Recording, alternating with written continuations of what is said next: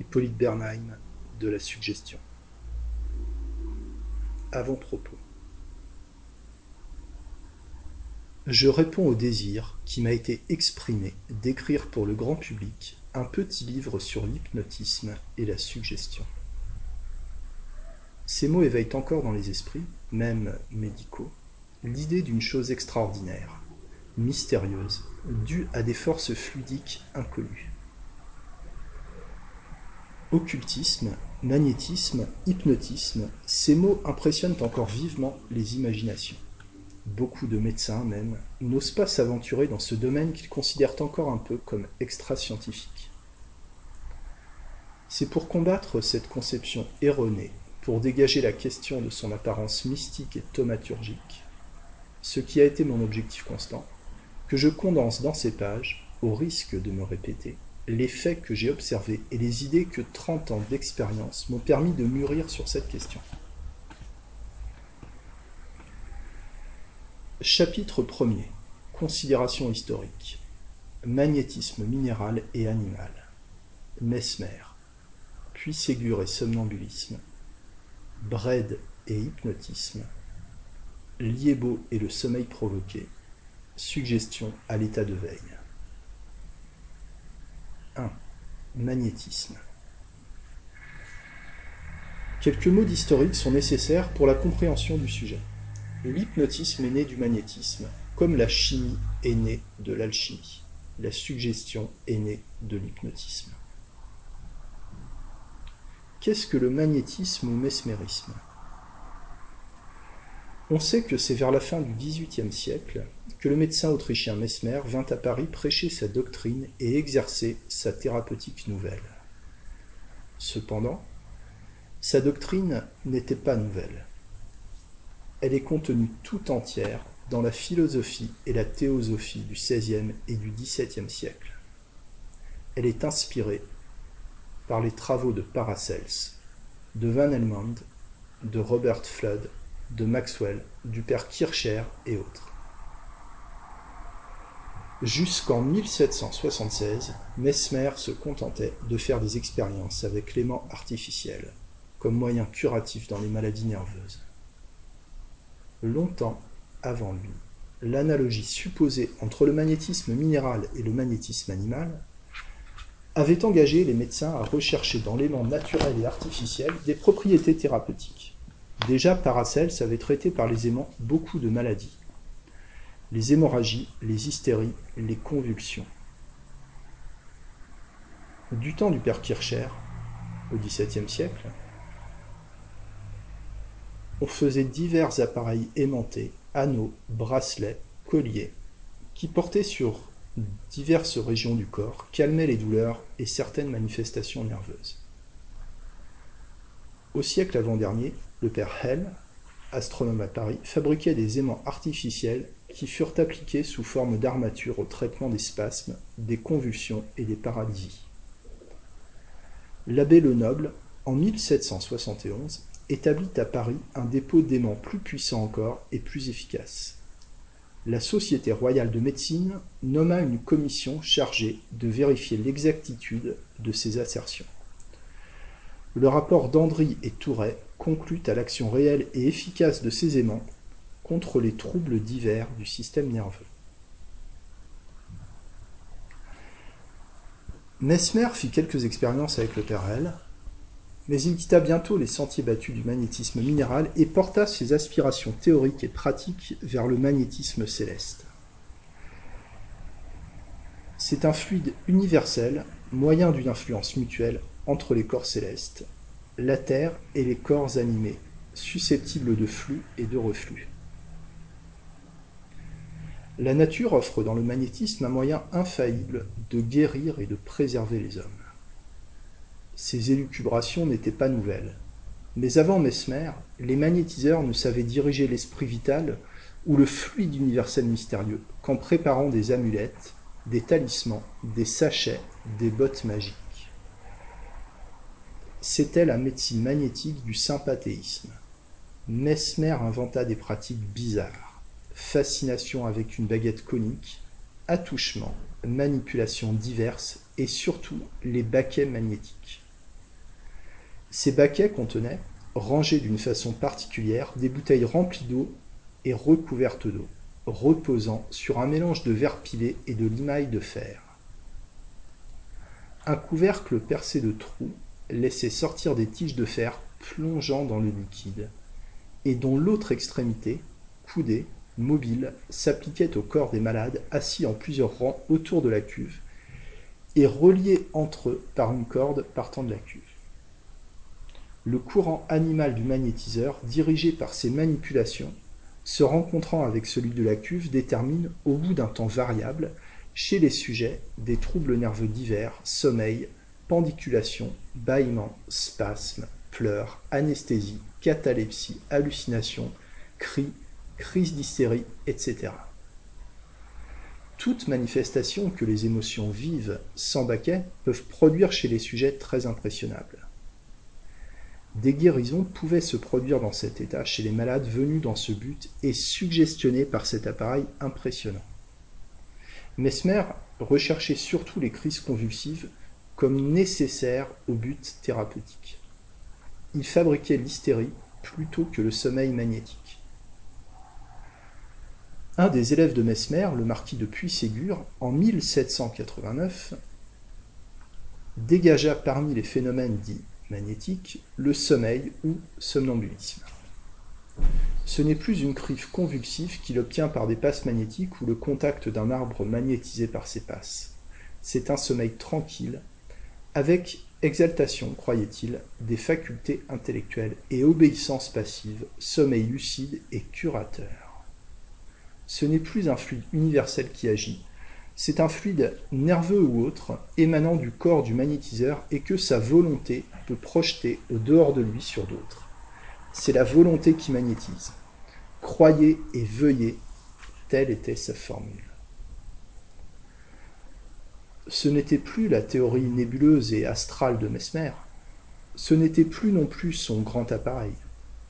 Puis Ségur magnétisait par de simples mouvements exercés à la main, par l'attouchement, par des baguettes de verre, par l'influence d'un arbre magnétisé dans sa terre de Busancy, autour duquel les malades venaient de plusieurs lieux s'asseoir et dormir pour recouvrer la santé. Les successeurs de Mesmer et de Puységur continuèrent à magnétiser par de simples passes empiriques que chacun modifiait à sa guise. Cependant, le charlatanisme éhonté de Mesmer jeta un discrédit sur la méthode. Les manipulations, même réduites à de simples passes grossières, n'avaient aucun caractère scientifique. Aussi, les corps savants condamnèrent, après examen, les doctrines nouvelles. Le magnétisme, dédaigné par la science, conserva toujours des adeptes en dehors du monde officiel.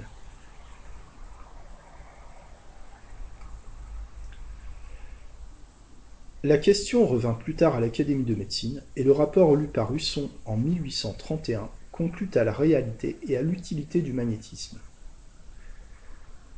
Il reconnaît que de simples passes, ou même le simple regard ou la volonté du magnétiseur, produisent le sommeil ou somnambulisme. Si le sommeil est profond, il y a anesthésie et amnésie au réveil. Ouvrez les guillemets. Quelques-uns des malades magnétisés n'ont ressenti aucun bien. D'autres ont éprouvé un soulagement plus ou moins marqué.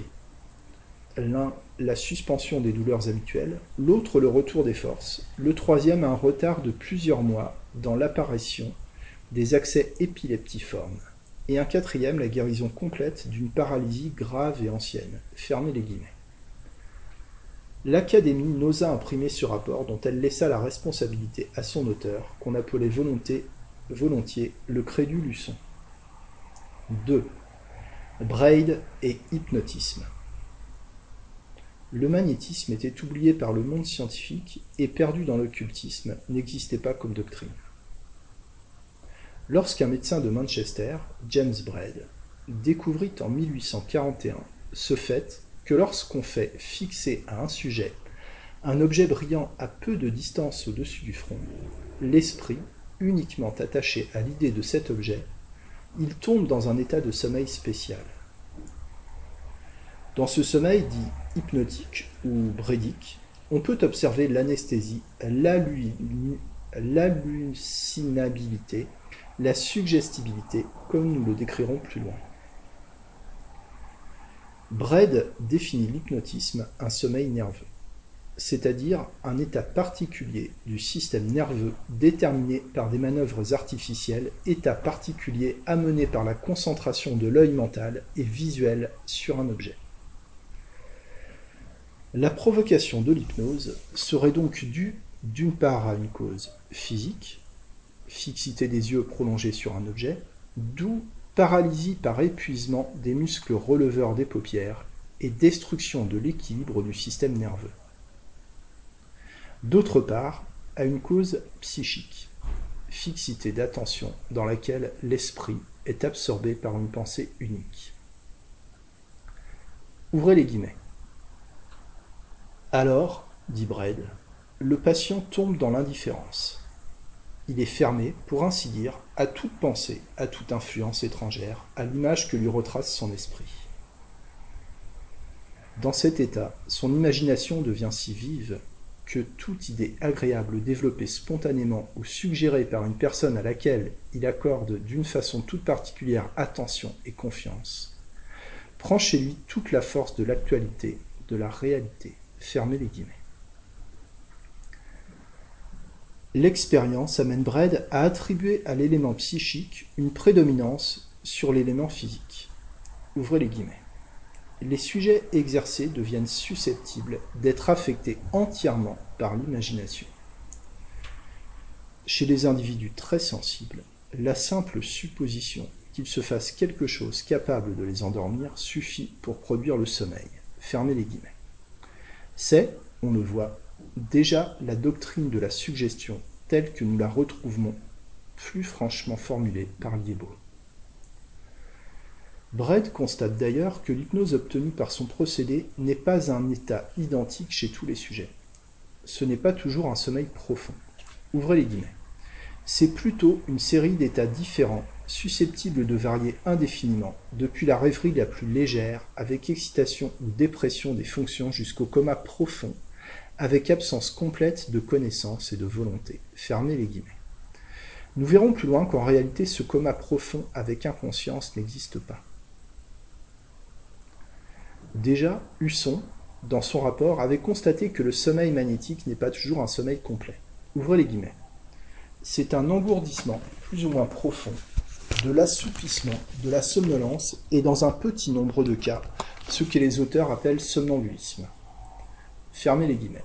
Braid ajoute judicieusement, ouvrez les guillemets, à parler rigoureusement, le mot hypnotisme devrait être réservé aux seuls sujets qui tombent en effet dans le sommeil et qui oublient au réveil tout ce qui s'est passé dans cet état. Quand celui-ci fait défaut, il n'est question que d'assoupissement ou de rêverie. Il serait donc à propos d'établir une terminologie répondant à ces modifications. En effet, parmi les sujets susceptibles de guérison par l'hypnotisme, à peine 1 sur 10 arrive-t-il jusqu'à la phase de sommeil inconscient.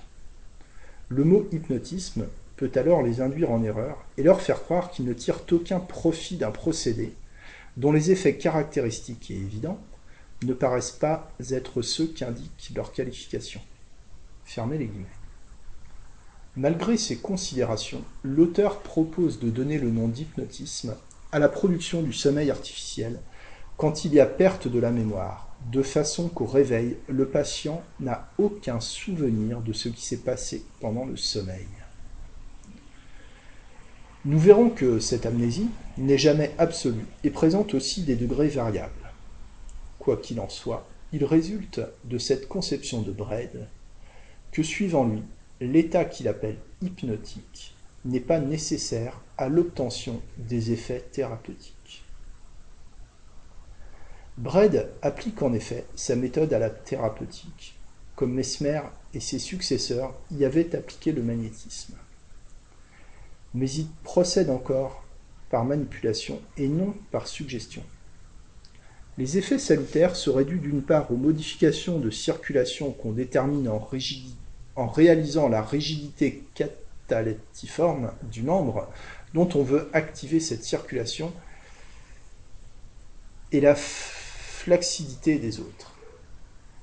D'autre part, en augmentant l'activité d'un organe particulier qu'on actionne pour y concentrer l'énergie nerveuse, les autres restant endormis.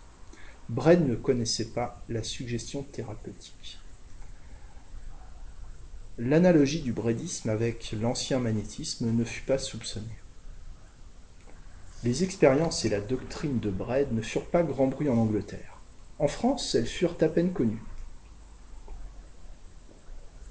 C'est seulement en 1859 qu'une communication du professeur Azam de Bordeaux à la Société de chirurgie de Paris appela l'attention sur l'hypnotisme et lui donna un grand retentissement. On fit, à l'exemple d'Azam, quelques expériences dans les hôpitaux d'hypnotisation par fixation d'un point brillant pour obtenir le sommeil anesthésique. Les chirurgiens cherchèrent surtout, dans ce procédé, un moyen d'anesthésie chirurgicale pour remplacer le chloroforme. Il y eut des tentatives heureuses, d'autres échouèrent.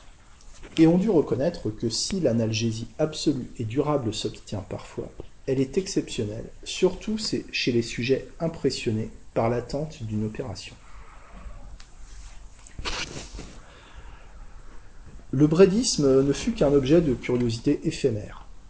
On n'y vit que l'analgésie, sans soupçonner les autres phénomènes. Cependant, relaté par Bredd, on ne pensa pas à ses applications thérapeutiques. Le brédisme, paraissant dénué d'intérêt pratique, retomba dans un profond oubli. 3. Liébeau et le sommeil provoqué. En 1866, le docteur Liébeau de Nancy, qui depuis nombre d'années poursuivait ses recherches sur l'ancien magnétisme et l'hypnotisme, publia un livre, Du sommeil et des états analogues considérés surtout au point de vue de l'action du moral sur le physique.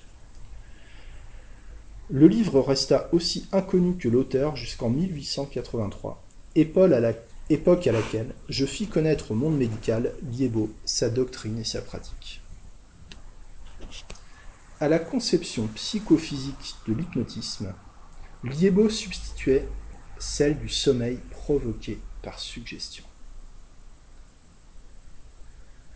Pour produire ce sommeil, les manipulations dites magnétiques de Mesmer et de ses successeurs ne sont pas nécessaires. La fixation d'un point brillant au-dessus des yeux, comme le faisait Bredd, n'est pas nécessaire. La suggestion est tout. Liébeau, tout en se faisant encore regarder dans les yeux par le sujet, pour fixer son attention, l'invite à dormir, en annonçant les principaux symptômes qui préludent au sommeil, la pesanteur des paupières, la sensation de somnolence, l'obtusion des sens, l'isolement du monde extérieur. Ces symptômes, il les répète plusieurs fois d'une voix douce, quelquefois un peu impérative. Par cette suggestion répétée, l'idée de dormir s'insinue peu à peu dans l'esprit et finit quelquefois en peu de secondes, d'autres fois en peu de minutes, par se réaliser. L'image psychique du sommeil évoque l'acte sommeil. La suggestion, dit Liébeau, est la clé du brédisme. Il n'y a pas de fluide magnétique. Il n'y a pas d'action physique hypnotisante. Il n'y a qu'une action psychique, l'idée. C'est la théorie psychique pure substituée à la théorie fluidique de Mesmer, à la théorie psychophysiologique de Bredd. Les phénomènes constatés par les observateurs dans ces états, anesthésie, catalepsie, suggestibilité, hallucinabilité, etc., tels que nous les étudierons successivement rapportés à une influence magnétique, à une influence hypnotique, sont, pour Liébeau, fonction du sommeil provoqué. Ce sommeil, d'ailleurs, suivant Liébeau, est identique au sommeil naturel. Il n'en diffère que par ce fait que le sujet endormi par l'opérateur reste en rapport avec lui et peut être influencé par lui. Mais cette différence en réalité n'en est pas une. Car on peut souvent par la parole se mettre en rapport avec un sujet endormi spontanément en lui parlant doucement sans le réveiller. Et alors, on peut déterminer chez lui les mêmes phénomènes que ceux du sommeil provoqué. Ces phénomènes sont dus à la suggestibilité normale exaltée dans la concentration psychique du sommeil. Liebo a eu surtout le mérite d'avoir érigé en système et méthode la psychothérapie suggestive pendant le sommeil provoqué. Nous avons vu que Mesmer et ses successeurs avaient constaté la vertu thérapeutique du magnétisme animal attribuée à l'influence fluidique. Braid faisait de l'hypnotisme thérapeutique, mais il procédait par des manipulations destinées à produire des modifications de la circulation ou de l'activité des organes qu'il jugeait utiles dans certaines maladies. Il faisait sans doute de la suggestion sans le savoir. Liebo le premier a recours à la suggestion verbale dans le sommeil provoqué. Il endort par la parole, il guérit par la parole. Il met dans le cerveau l'image psychique du sommeil. Il cherche à y mettre l'image psychique de la guérison. Si la suggestion peut, comme nous le verrons, réaliser de la douleur de l'anesthésie, de la contracture, de la paralysie, si elle crée des troubles fonctionnels, il est rationnel de penser qu'elle peut aussi dissiper des troubles existants. Si elle fait de l'analgésie, neutralisant une douleur réelle, provoquée expérimentalement, il est probable aussi qu'elle peut neutraliser une douleur provoquée par une maladie. Cette idée si simple et qui devait, semble-t-il, s'imposer à l'esprit des expérimentateurs, Liebo l'a le premier systématiquement appliqué à la thérapeutique exagérant cependant avec sa foi, il faut le dire, la portée pratique de sa doctrine. Tandis que le modeste médecin de province poursuivait son œuvre à l'insu de tous, même de ses confrères de Nancy, le magnétisme, l'hypnotisme, le somnambulisme provoqué n'avaient pas de place dans la science classique. Le professeur Charles Richet eut le mérite de reprendre les expériences en 1873 et publia en 1875 dans le journal de Robin un article sur le somnambulisme provoqué qui fit sensation dans le monde scientifique. Il procédait par des passes, des excitations faibles de toute nature et par la fixation d'un point brillant. Il constata la réalité des phénomènes dits hypnotiques, anesthésie, catalepsie, hallucinabilité, docilité automatique, état de somnambulisme, etc. C'était pour lui une névrose spéciale, avec peu ou point d'application à la thérapeutique. Puis vint Charcot et l'école de la Salpêtrière, qui commencent leurs expériences en 1878. L'hypnotisme, tel qu'il est conçu par elle, apparaît comme une névrose expérimentale susceptible d'être provoquée seulement chez les hystériques. Elle est assimilable à une crise d'hystérie et la possibilité de la déterminer sur un sujet implique cette diathèse. Cette névrose provoquée, étudiée par la Salpêtrière, n'est d'ailleurs pour elle qu'un appareil de phénomènes curieux, sans application pratique. Nous verrons plus loin que cette névrose, telle qu'elle est décrite par Charcot et systématisée par lui, n'est qu'une hypnose de culture créée artificiellement par l'éducation suggestive des sujets. Je fis connaître la doctrine de Liebo en 1889 avec mes recherches personnelles dans un mémoire. De la suggestion dans l'état hypnotique et dans l'état de veille, Revue médicale de l'Est 1883 et brochure Douin 1884. En 1886, je publiais un volume de la suggestion et de ses applications à la thérapeutique et en 1890 un volume Hypnotisme, suggestion, psychothérapie, dont la troisième édition apparut en 1910. 4. Suggestibilité normale à l'état de veille. La doctrine de Liebo a subi par mon influence une évolution nouvelle. À la théorie de la suggestibilité par le sommeil provoqué, j'ai cherché à substituer celle de la suggestibilité normale à l'état de veille. À la psychothérapie hypnotique, j'ai ajouté et substitué peu à peu la thérapeutique suggestive à l'état de veille qui est devenue la psychothérapie moderne. Liebo avait déjà établi, nous l'avons dit, que le sommeil provoqué par suggestion ne diffère pas en réalité du sommeil naturel, que les mêmes phénomènes dits hypnotiques peuvent être provoqués dans celui-ci. Cela veut dire en réalité, il n'y a pas d'hypnotisme, il n'y a que de la suggestion. C'est-à-dire il n'y a pas un état spécial, artificiel, anormal ou hystérique qu'on peut qualifier d'hypnose. Il n'y a que des phénomènes de suggestion exaltée qu'on peut produire dans le sommeil naturel ou provoqué. Cependant, je fus frappé de ce fait déjà constaté par Brad, Biebo et d'autres, que le sommeil n'est pas nécessaire à la manifestation des phénomènes dits hypnotiques. Anesthésie, contracture, hallucinabilité, obéissance passive, etc. Que ces phénomènes peuvent être réalisés par suggestion à l'état de veille sans sommeil. Celui-ci lui-même est un phénomène de suggestion qui peut aboutir ou ne pas aboutir comme les autres actes suggérés. Mais il n'est pas nécessaire préalablement pour obtenir les autres phénomènes. Le cerveau normal, sans être mis en sommeil, ou état passif, comme dit Guébo, peut, par suggestion, réaliser tous ces actes. J'ai constaté invariablement que lorsqu'un sujet très suggestible peut être anesthésié, halluciné, déterminé à divers actes dans le sommeil provoqué, il est justiciable des mêmes suggestions à l'état de veille, sans avoir jamais été endormi préalablement. J'ai donc pu affirmer catégoriquement les phénomènes de suggestion ne sont pas fonction d'un état magnétique, ni d'un état hypnotique, ni d'un sommeil provoqué. Ils sont fonction d'une propriété physiologique du cerveau qui peut être actionnée à l'état de veille, la suggestibilité.